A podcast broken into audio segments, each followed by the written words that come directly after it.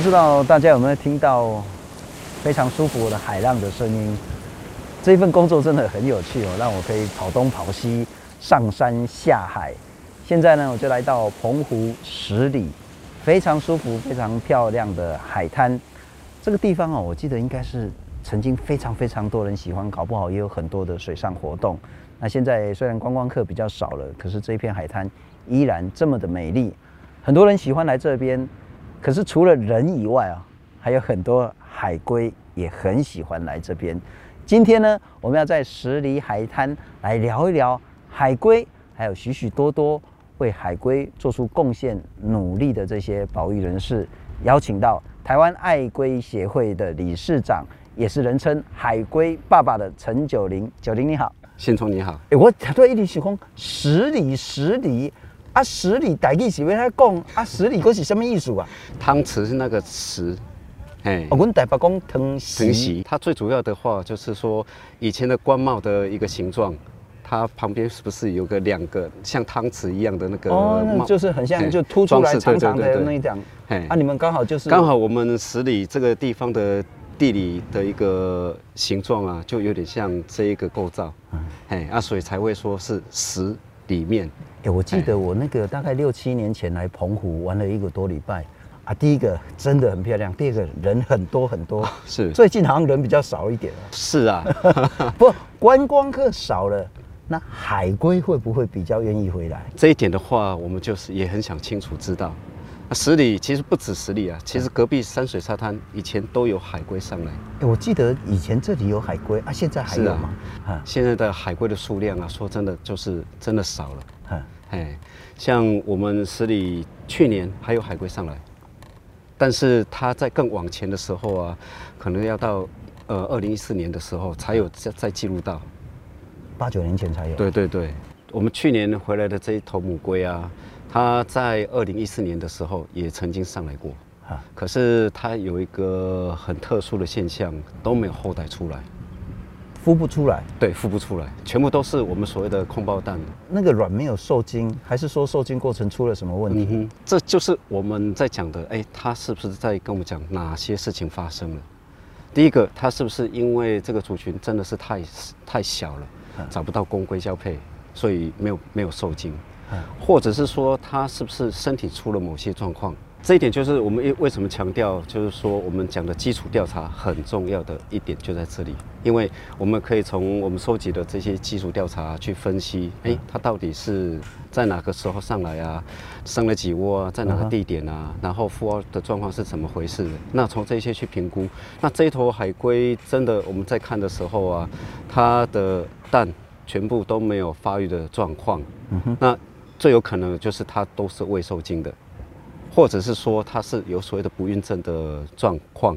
我有看报道跟学术研究，就蛮神奇的，然后是，如果它在孵化的过程中，还是受精的过程中，嗯、这个时候温度超过三十多度的话，啊、是，那这个海龟的宝宝就是母的。哎，对。如果低于大概是二十六度以下。嗯这个海龟宝宝就是公的，就是男生。嗯哼，海龟为什么跟气温来决定性别？像龟类啊，啊、呃，还有一些像鳄鳄鳄鱼，鳄鱼，这些也都会因为环境的温度而改变它们的性别。那个道理都一样吗？呃、气温高就生女的，气温低就变男的？不不一定，不一定。哎，鳄鱼刚好是相反。相反。哎，哦，鳄鱼是气温高的话变男生。对。可是如果气温变热了，对，特别是这几年，嗯哼，整个全球暖化的问题。我们真的有统计说母海龟远高过公海龟吗？啊、呃，其实这是这个趋势哦，全世界来看的话，都有这个现象产生了。是，嘿，海龟蛋它在孵化的过程当中，它其实是一个有一个我们所谓的适合的范围。是，如果太热，它也孵不出来；太冷，它也孵不出来。嗯哼，那大概就是十度，诶，大概介于二十四度到三十四度之间。这是它比较安全孵化的范围。温度的话，会影响到它胚胎发育过程这一些酵素啊，这一些它的一个转转转变。受精那一刹那是，就是 X Y 结合的那一刹那，嗯哼，还是孵化的那一刹那来决定性别？它其实就是蛋已经产下之后啊，它大概就是我们现在。哎的研究，就是推估大概就是呃整个孵化期，我们把它切成三三等三等份啊，大概在中期的那一段是它性别决定最主要的一个时间点。是，那现在也有一些研究佐证说，可能是在这中间期的更前面这几天是真正的一个关键期。啊哈，哎，那如果说这这个时间点刚好是最热的时候啊，可能它孵出来的。都是母龟，都是母龟。嘿，那什么时候会回来产卵呢？基本上的话，海龟回来的话，哈，它会，诶，跟周遭的一个水温会有个关联性。通常来讲，水温高过二十五度的话，它就比较有机会回来。哎，就这时候啊？哎哎，这个时候澎湖还没有那么高啊哈。哎，但是如果说像比如说像小琉球啊、蓝屿啊这这些地方，嗯。这些地方的话，可能就是因为纬度的关系，是那它的环境水温也比较高的时候啊，啊、uh 它上来生的时间点都比澎湖来的再早一些。OK，所以澎湖大概也许是五月六月之后。啊，对。现在还有个比较麻烦的一点就是，我们看海龟整个产卵季节啊，uh. 我们有所谓的产卵高峰期，是，就是说诞生最多的一个时间。那这个时间呢，刚好大概是落在我们澎湖七月、八月的这个时间点，嗯、甚至到九月。那想想看嘛，我们刚好是暑假最热的时间，就是这个时候。对，所以我们这样子看的时候啊，就发现，呃，我们在澎湖所孵出来的这些小龟啊，嗯、基本上它所处的一个环境温度都是处于比较高温的一个状态之下。是。是可以推估，哎，大部分孵出来的也都是女生为主。海龟数量减少跟它的性别的这种差异落差失衡有关，但恐怕跟人为的环境、海洋的污染也有关。哎，九零，你手上有一堆 海龟的，讲好听叫排遗，讲白一点叫嗯嗯啊是。但这个嗯可以看出很多很多道理来。呃，是啊，呃，应该我们讲是说。我们在照顾这些海龟的过程当中，它其实一直在提醒我们，我们环境怎么了？呃，像这个，我们刚开始看到的时候都觉得，哎，这个像不像？你让你猜一看，这应该海藻吧？对不？这海龟当然吃海藻啊。哦，是，很合理。所以刚开始的时候啊，哎，我也是直觉说，哎，这个到底是哪一种藻类啊？它为什么还那么明显？那我们都晓得，可是照人家讲，消化过之后不太可能嘛，这么完整。是啊，像这次是一个绿蜥的排遗，这就是我们在吃水果的时候啊，水果外面那种保护套那个保丽龙网，保丽龙那个东西，对对对对，印出来的，这是我们讲的乐色，就是那个保丽龙网子，对，就是这一个套网那个东西。哎，所以有时候我们在想说，其实这些乐色啊。都很有机会回到大大海里头去，有很多的生物是包括了海龟，嗯、都会把它当做哎是环境中哎，好像看起来像不像它吃的东西？科学家也有做出说，像这些塑胶袋呀、啊，它到水里头去啊，碰到海水，嗯，它会释放出喜哎海龟喜欢吃的那种味道。其实还不止这一些，因为这些垃圾在海里头久了之后啊，它其实上面会附着这些一些维系藻，是甚至长长出一些比较大型藻出来。那海龟表皮还真的有藻？对对对，表皮真的还是有藻。如果我们在生活上周遭，我们已经知道这一点了，那如何去减少这些垃圾到海里头去？是，哎，这个的话也是，有没有？这个就很明显了。这我看嘛哈。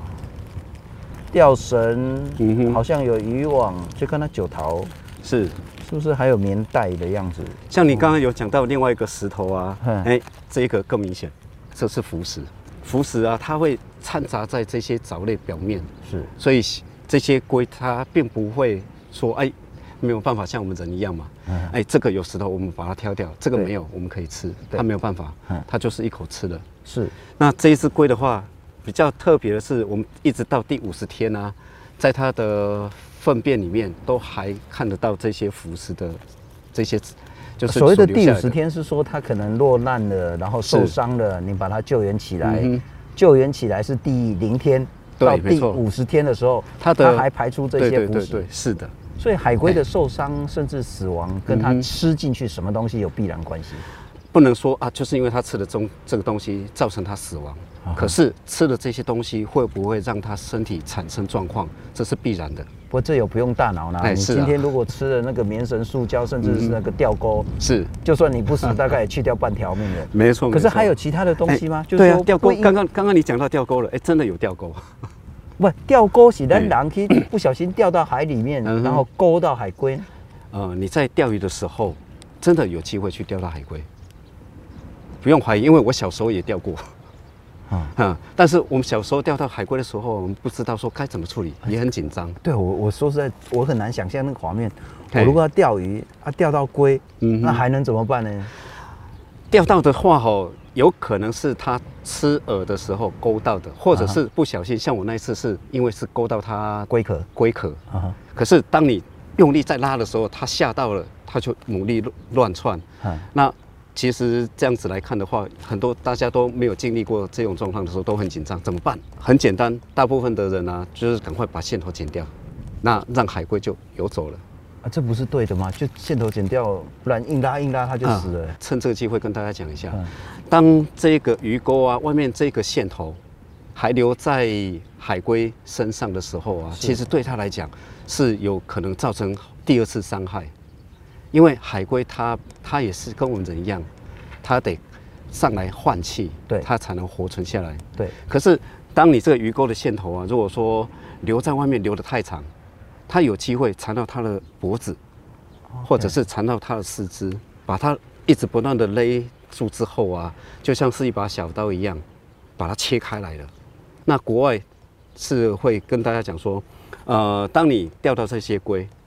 哦，你真的没办法把鱼钩取下来，嗯、那尽可能的就是拉到它嘴边，把它在嘴边的这个吊线啊，把它剪掉，让它留在外头的这个线头啊，就是短短的，不要去伤害到它。嗯哼，嘿，那还有，不管在澎湖还是在台湾本岛，都有所谓的海归医院了。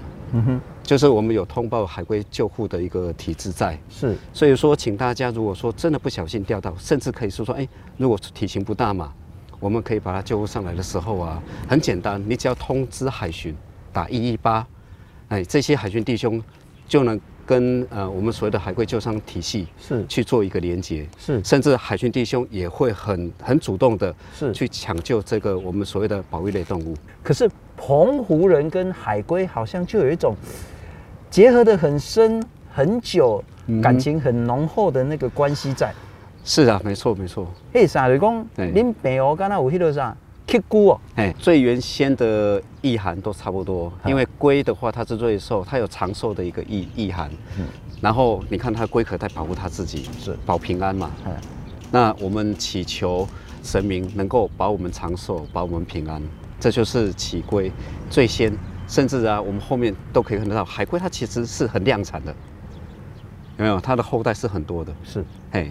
虽然说我们以前可能不晓得说海龟啊，它的存活机会竟然是这么低，这我们不知道。但是我们可以看得到是它生了很多生很多很多多子嘛。对啊，我们以前就是不外乎希望能够后代子孙是哎，然后长寿是多子多生多福气多寿命长寿这件事是啊，没错。结果海龟都有的都有了，所以。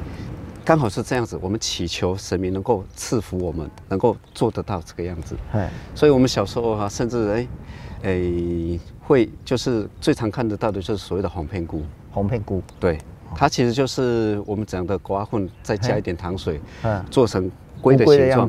哎，那蒸熟之后啊，它就是一个很特特别的，哎、欸，它有外海龟的形状。是是。欸然后上面你在上头还是可以写祝福的话，哎，长寿的，比如说祈求长寿等等。是，哎，那呃，你跟神明达成一个有点像是，哎，我祈求，希望神明能够赐福我。是，哎，那如果说有的话能够保平安的话，我再哎，有点像是还心愿的方式，明年我再哎跟跟神明讲说，哎，谢谢你保佑我，然后他再还给神明，哎。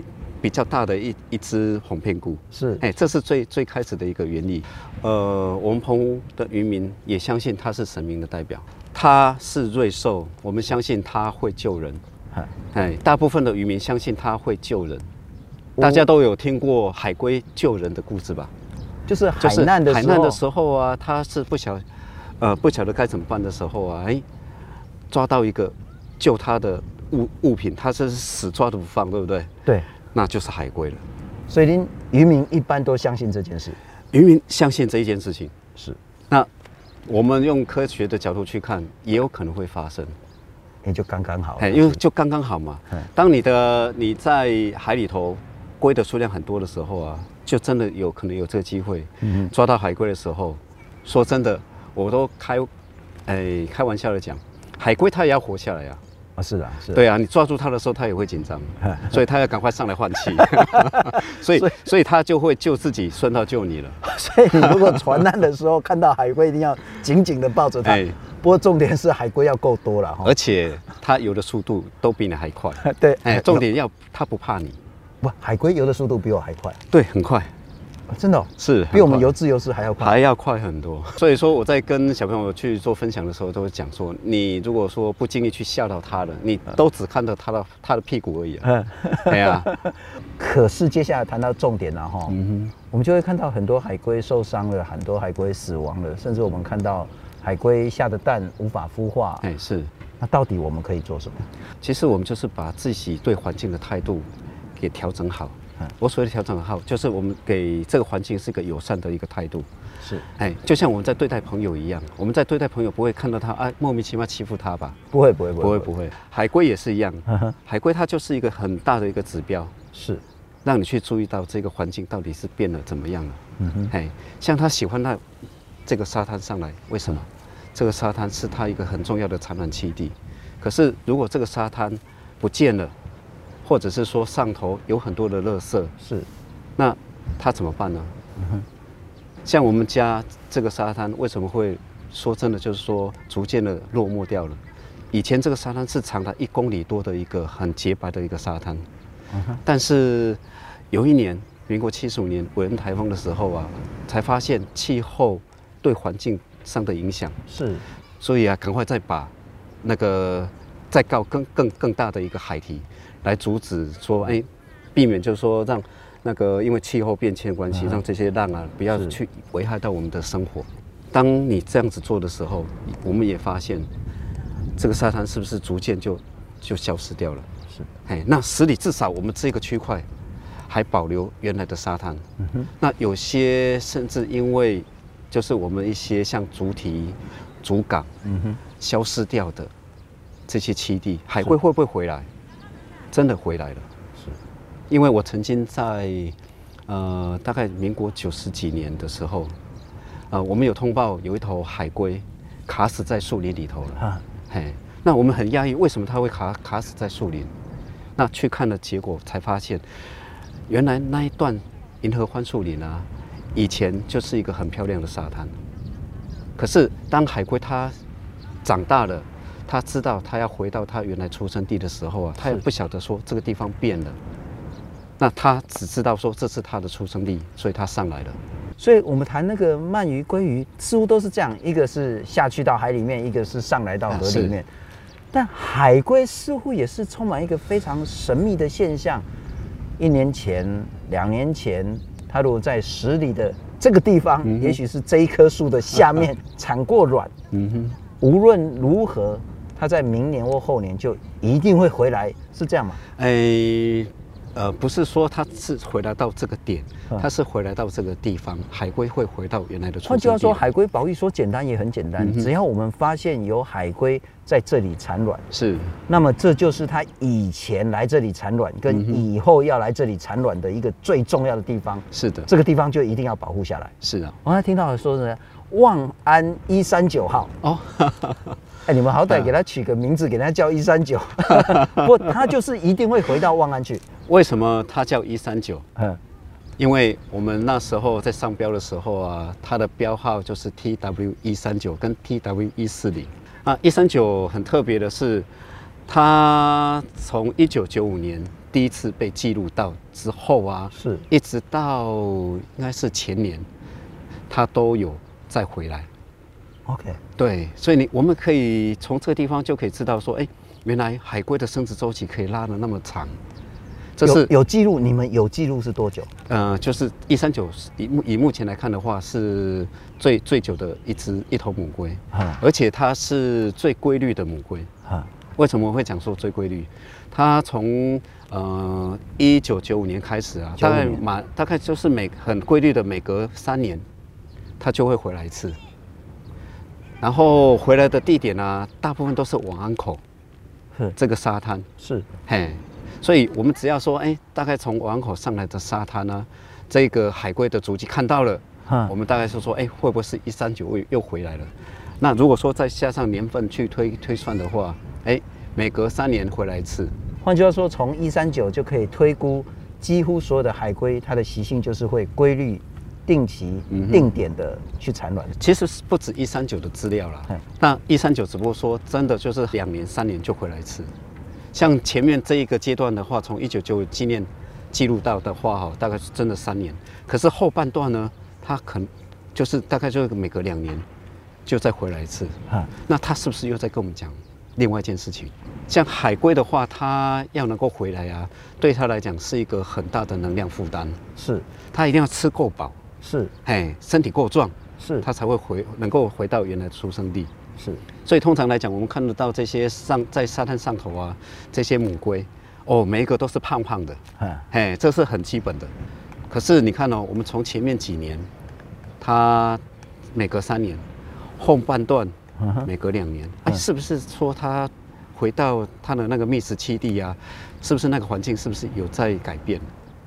频率变短，应该是食物更充足才对。对，就食就有可能是食物更充足，变好了才对啊。其实环境在变化上来讲的话，有很多的讯息在跟我们讲。哦，要懂得要懂得解读，对对对，神明代表海龟的意思了 哈。所以一三九应该是规律的话，今年要回来，是很有机会，今年会再回来。哦，真的很希望啊哈。对，是。其实海龟我们刚讲说稀少，嗯，神秘、珍贵，嗯哼，某种程度跟它所谓的那个从下蛋、孵化。存活、长大，嗯哼，那个几率很低很低有关。啊。海龟它整个生活史啊，呃，我们很简单的就是龟蛋孵出来的小龟是。慢慢长大变成大龟，长大之后啊，我们讲的成熟了登大人了，它就会回到原来出生地去龟妈妈来传传承，是。是，这就是它一个一个循环。了解。我们很难想象是一千只的小海龟，大概就只有一只的能够长大回来。啊，对，如果说我们这个环境再不去注意、不去关心的话，甚至有国外的学者有提出来，搞不好是五千分之一，甚至会更低，因为我们整个环境已经改变了，是，已经不再适合它生存的时候啊，它能够存活下来的机会是更低的。不过最后九零再跟我们聊聊，嗯哼，如何响应海龟爸爸，如何保护海龟，好不好？呃，很简单，其实就是爱我们和环境，把它当做是自己的家。我们都希望自己的家是干净的，是漂亮的，是安全的。那希望你对待我们周遭的环境，就把它当做是自己的家一样的态度去对待它，嗯、那基本上就是了。非常谢谢九零。如果大家有机会来澎湖，也欢迎大家来十里这片海滩，听听海，看看海，想想海龟，我们可以如何保护它。谢谢大家。好，谢谢大家。